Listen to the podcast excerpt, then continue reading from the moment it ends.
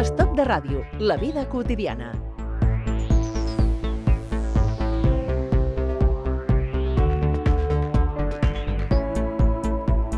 El mòbil connecta el nostre fill o filla amb les xarxes socials, Instagram, WhatsApp, Twitter o Facebook.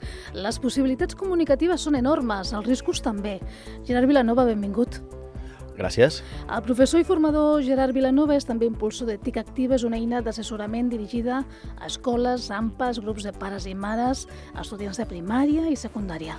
Gerard, el mòbil és, en aquest, és aquest instrument infernal que, que consideren molts pares, és un, un element eh, malèfico? No, no, home, no. Uh, pot arribar-ho a ser, està clar, però, però no, no és un instrument infernal. Uh, no s'ha fet a l'infern, s'ha fet en un altre lloc.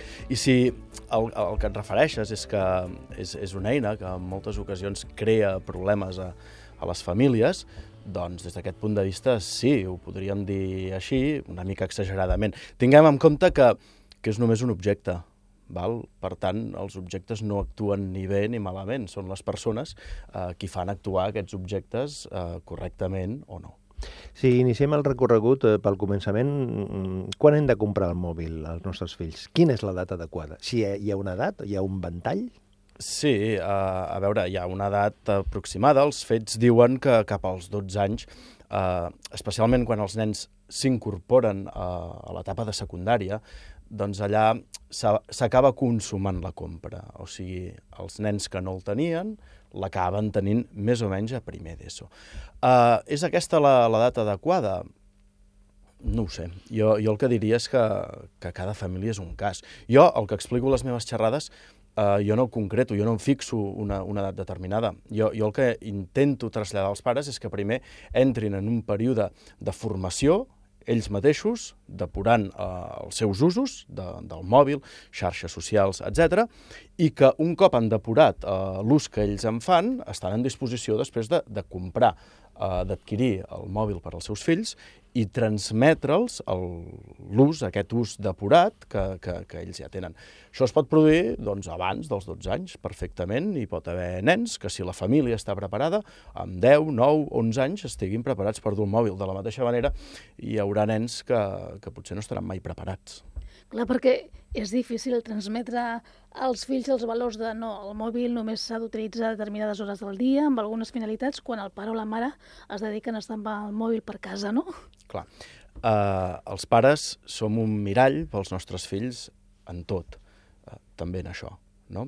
Llavors, uh, els pares molts cops fan una, una compra ingènua, pensem que estem comprant un simple objecte, Uh, I no és això. Tots sabem que el, que, el, que el mòbil té unes possibilitats comunicatives, informatives uh, enormes, uh, i molts cops els pares no som conscients que, que, que realment estem comprant una eina per, per viure. No estem comprant unes sabates, no estem comprant uns pantalons que, que tenen una funció molt més reduïda. Estem comprant una eina que permetrà als nostres fills comunicar-se, uh, estudiar, buscar feina i trobar-la en el futur, eh, estem comprant un, un objecte d'una dimensió molt més gran de la que creiem.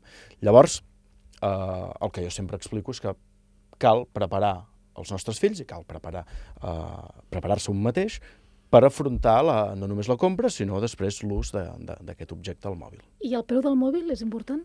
El preu del primer mòbil? Sí, jo, jo crec que sí que és important. Has de, comprar per, has de començar per productes modestos? Jo el que recomanaria, el que passa que és una recomanació que, que mai ningú m'ha fet cas, la veritat, uh, hi ha mòbils específics per nens. Hi ha mòbils que, que, que tant en, en, en la seva composició com en les seves possibilitats uh, són específics per, per nens, són mòbils més, més limitats.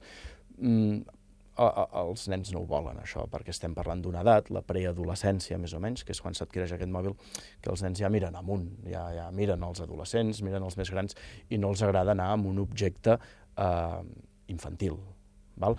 Llavors, si això no és possible, eh, jo crec que comprar un aparell de 700 euros o 800 euros eh, a un nen de 12 anys, per exemple, és un excés. Això ja és subjectiu meu, eh? Jo, jo, jo crec que, clar, com tantes altres coses, com la roba, com els cotxes, com les motos, potser hi ha aquí un punt d'ostentació. No cal, realment, no cal que un nen disposi d'un mòbil tan car. tinguem en compte que és un nen, que, que els nens perden les coses, que se'ls hi trenquen. Eh, llavors, la recomanació és començar per, per, per un mòbil més modest, eh? i després, quan arribi l'hora i es pugui treure el profit d'una eina tan cara, doncs després potser sí. Però per començar, la meva recomanació és que no. I quan hi ha una certa resistència dels pares a comprar el mòbil, és a dir, perquè també es dona, no? Hi ha pares que consideren que, que fins que no arribis a més gran, eh, com es gestiona aquesta, aquesta pressió familiar i aquesta pressió de l'entorn de l'adolescent, no? D'entrada, l'adolescent, eh, com tu dius, té una pressió de l'entorn. Cada cop eh, es va afegint un mòbil més a, a la colla. És de... l'únic que no té mòbil. Exacte, i després eh, pot arribar... Aquesta el... frase em sona. Pot arribar el moment que, que, que el nostre fill, per exemple, eh, senti aquesta exclusió. No? Eh, això no és bo eh, perquè un el que vol és sentir-se que forma part d'un entorn i que i està en igualtat de condicions. No? Eh, D'altra banda, si anem a l'altre costat, el, els pares, els pares què els mou eh, a no comprar o a frenar el, el, el moment d'adquirir un mòbil pels seus fills?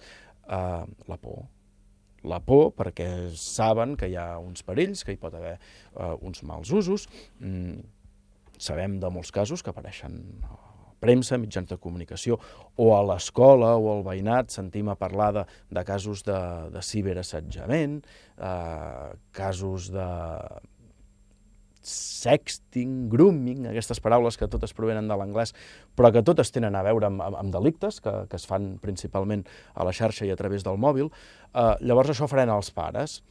Com deies, la por. Uh, jo crec que els pares han de fer un pas endavant i han de ser valents i han d'afrontar el, el, el tema, perquè és un tema que tard o d'hora d'hora caurà a, a, a les mans dels seus fills. Tindran mòbil, d'aquí uns anys potser no serà un mòbil, serà un altre objecte, potser serà un xip, potser serà el que sigui, però el medi digital eh, en què ja han nascut els nostres fills eh, ha vingut per quedar-se, estarà mm -hmm. aquí una temporada més. I mm, a partir de que hi ha, hi ha el mòbil, a la família, a la, o sigui, a la, formant part de la família, s'ha de determinar un, unes, unes regles, s'ha de signar un contracte, com hi ha pares que li plantegen als seus fills, de determinar quan s'ha de mm, posar en marxa, quan, quan, quantes hores s'ha d'estar, on s'ha de guardar, què s'ha de fer a la nit. Això és mm, convenient determinar un reglament, entre cometes, d'ús? Sí, totalment, jo crec que és imprescindible. Uh, exactament igual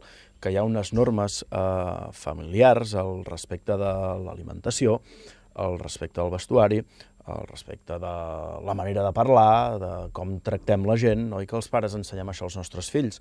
Doncs resulta que hi ha pares que han pensat que no han d'explicar de, tot això, per exemple, com ens relacionem eh, en el cas del mòbil. Eh, L'error és aquest, és deixar-lo a part eh, jo crec que no, que el mòbil s'ha d'integrar dintre de les dinàmiques familiars eh, i com tu deies, doncs sí, hi ha d'haver un reglament, una normativa, eh, el, el que sigui. Sí, sí, i tant. Eh, I els pares han de ser els primers a assumir aquesta normativa. S'ha de negociar? Es pot negociar, sí. sí. O s'ha de determinar només?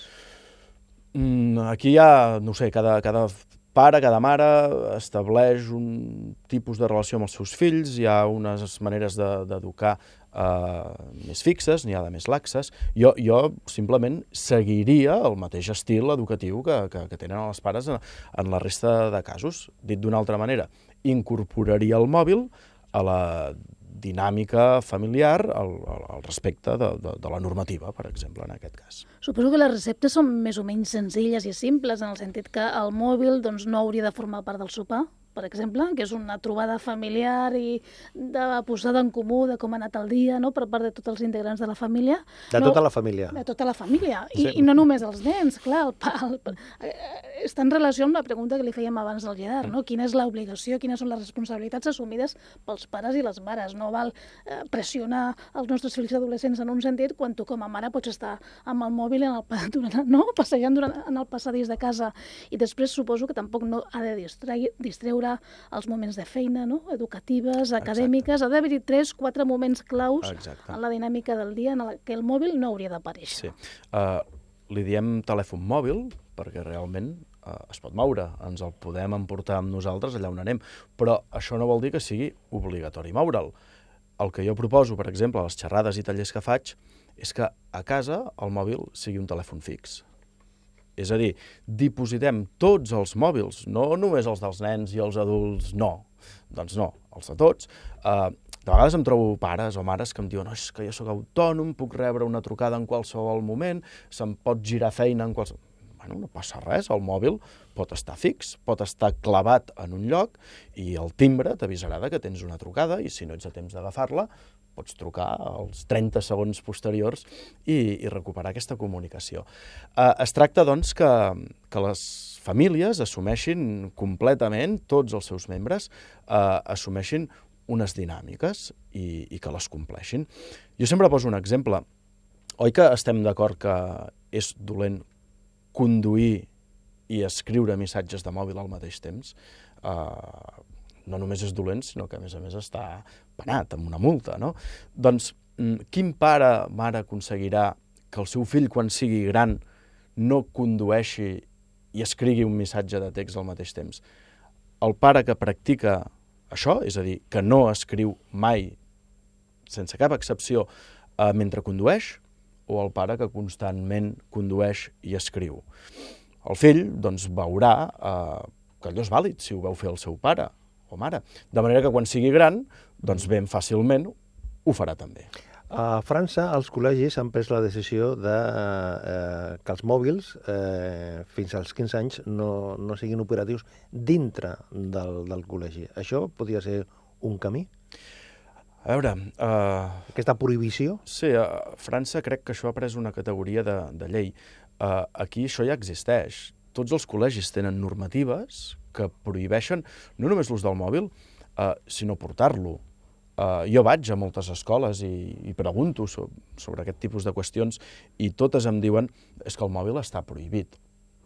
Jo amb això tinc, tinc certa contradicció. D'una banda, uh, penso que no, no, no té gaire sentit prohibir una cosa que, que forma part de les nostres vides i que encara formarà part de les, nostres, de les nostres vides i que té unes possibilitats comunicatives enormes.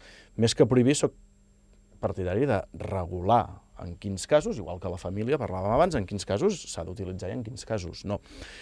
Uh, a Catalunya jo crec que, que ja hi ha normatives a les escoles que prohibeixen l'ús del mòbil. S'aplica de manera laxa, perquè tots saben que, que bé, que, que els mòbils no han de sonar a classe, no s'han de fer servir, però també saben que després els fills poden requerir-lo a partir de quarts de cinc, les cinc, quan marxen, perquè amb els pares han de gestionar la, la mobilitat cap a les extraescolars, cap a casa dels avis o, o el que sigui. No? Llavors, el mòbil hi és i serà, i, i, i més que prohibir-lo, jo, jo, jo crec que s'ha de facilitar-li l'entrada en unes condicions determinades. És una qüestió delicada això de prohibir el mòbil perquè s'ha convertit en la pantalla predilecta dels joves. De fet, un informe recent de la Societat Digital que ha presentat la Fundació Telefònica diu que el 50% dels joves d'entre 15 i 24 anys han convertit el seu mòbil en el principal dispositiu de comunicació. Sí. Hi ha una bretxa generacional en aquest sentit, és a dir, els més grans encara utilitzen l'ordinador o altres pantalles complementàries de manera més o menys habitual. Els joves no? han optat ja pel mòbil? Els, els, els joves... Eh en tant que nascuts en aquest medi digital, eh, han optat pel mitjà eh, que els dona més flexibilitat. Eh, el mòbil, doncs, com sabeu, és qualsevol cosa que necessitis, és consultable, és assequible eh, en aquell mateix moment.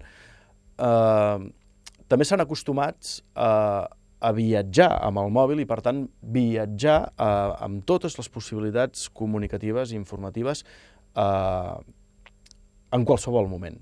Val?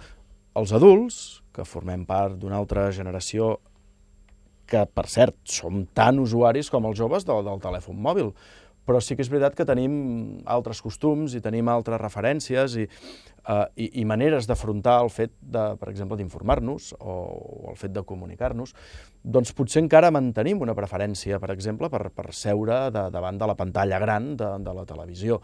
Uh, els joves prefereixen la petita. Estem parlant de mòbils, d'adolescents i de xarxes socials. Això és Estat de Ràdio.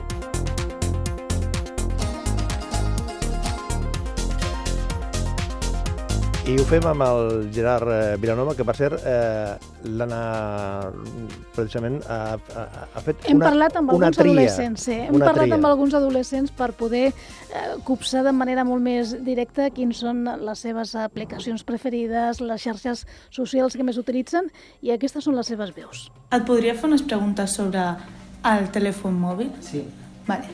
Quina importància té per tu? Doncs té importància per, perquè m'agrada comunicar-me, utilitzar redes socials, però tampoc l'utilitzo molt. Potser no l'agafo un tot el dia, que potser em tiro 3 hores. Eh, per mi és una eina que puc utilitzar per comunicar-me amb els meus amics i també està amb les xarxes socials i quan navego per internet utilitzo més l'ordinador per buscar informació i altres coses, però si necessito parlar amb els meus amics, al mòbil. Instagram. Per què? No sé, em sembla més... La que més s'utilitza ara és Instagram. No sé, a lo millor Facebook i Twitter no, no les utilitzo tant perquè som com per més gent més gran.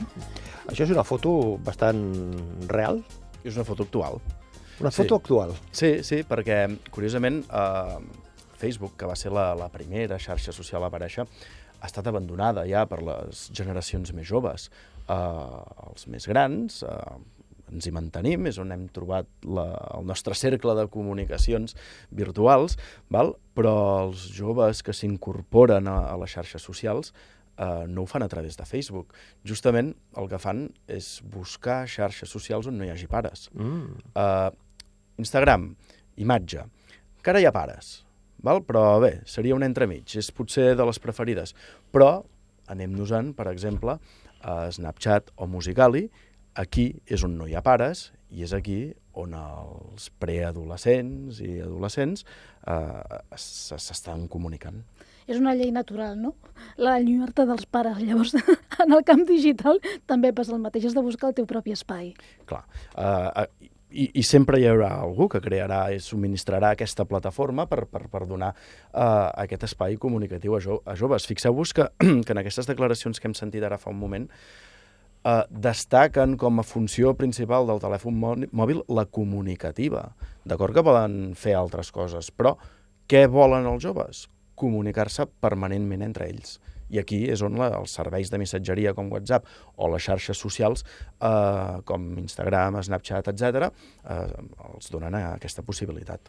I els pares eh, que comparteixen la mateixa xarxa social amb, el seu, amb els seus fills, això és recomanable quan un- inclús un pare eh, es fa seguidor o posa, o posa un like o, o convida al seu fill, a la seva filla que formi part de la seva comunitat. Aquí una mica, com, com deia abans, doncs hauríem d'observar la, la, la dinàmica que tenen pares i fills en cada cas. Uh, si he de parlar genèricament, uh, jo diré que, que és bo que, que els pares estiguin a les xarxes socials, és bo que, que, que, que siguin seguidors dels seus fills, i és bo que no siguin gaire pesats, eh? perquè els fills eh, tampoc volen tenir la, la, la figura del pare o de la mare eh, present tota l'estona i d'alguna manera tacant eh, la, les seves intervencions. La postura adequada per mi, o la més assenyada, és ser-hi, per un pare, eh, parlo, ser-hi, però sense mantenir gaire activitat en relació al, al fill. No te metas a mi Facebook, no te metas por favor. Cada vez que tengo un inbox, me provoca por el close. El, el, que està clara, eh, el que està clar és precisament, de, a, a, tenint en compte les manifestacions dels, dels adolescents, que el Facebook ja forma part de, De la història? no sé si de la, de la història, però sí, o no sé si dels dinosaures, no? Gairebé. De, des de la perspectiva, o això és tan fluid, perquè clar, que est- estava mirant que eh, Facebook té només 14 anys. O sigui, és de l'any 2004. O sigui, han passat 14 anys i això ha crescut i no sé si, si s'està morint o per, o per una part de la població ja no forma part de, de, del lloc de, on trobar-se a la seva comunitat, no? Sí, no és el medi natural de, dels preadolescents i, i adolescents, com us explicava abans, doncs eh, han, eh, han anat a altres xarxes socials.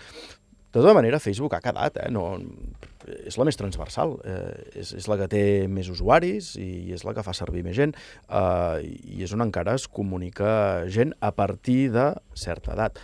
Eh, també és possible que aquests joves que ara són adolescents o preadolescents eh, si això no canvia, i jo si hagués d'apostar, apostaria que canviarà, però eh, d'aquí un temps, si, si, quan s'incorporin al món adult i estableixin altres tipus de relacions, com relacions professionals, per exemple, doncs és possible que també acabin entrant a Facebook, si, repeteixo, si Facebook manté encara aquesta transversalitat que té avui.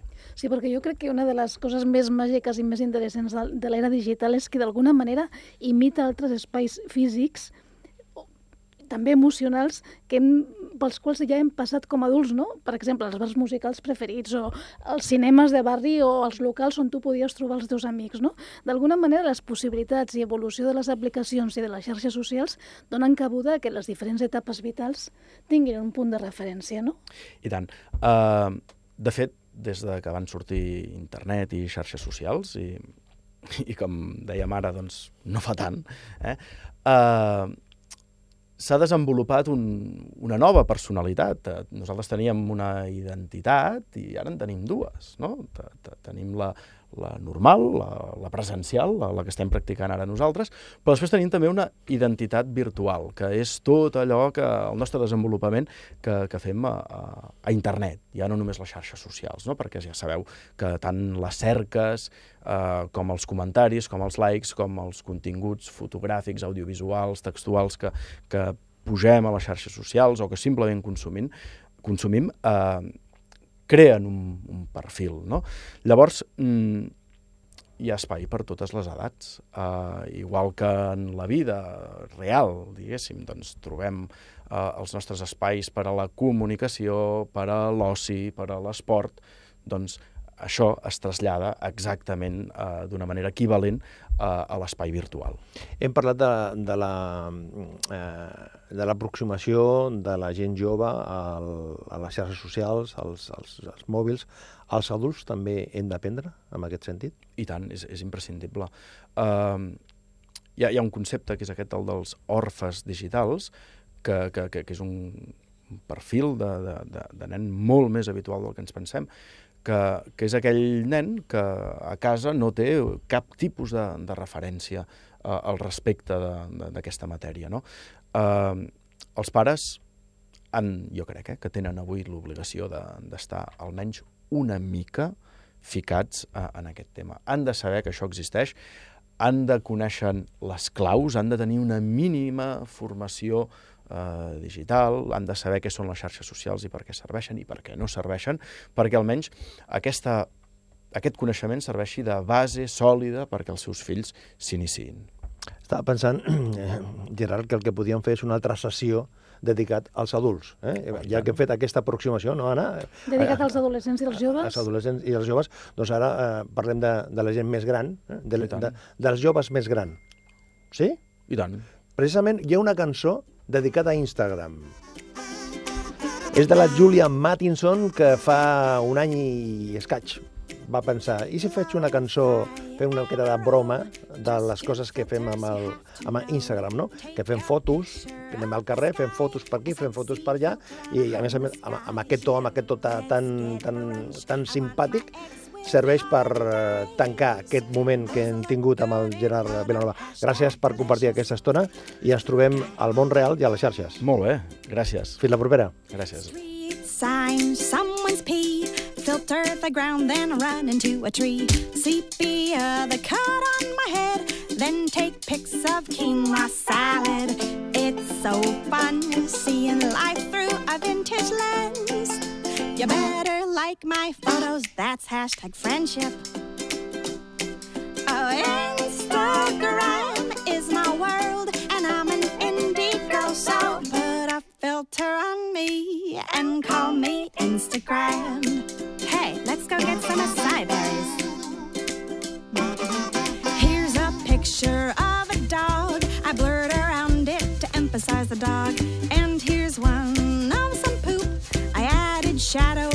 it's art. Beautiful. I hope I'll win an Instagrammy for this song. My boyfriend says I'm addicted. Hashtag annoying.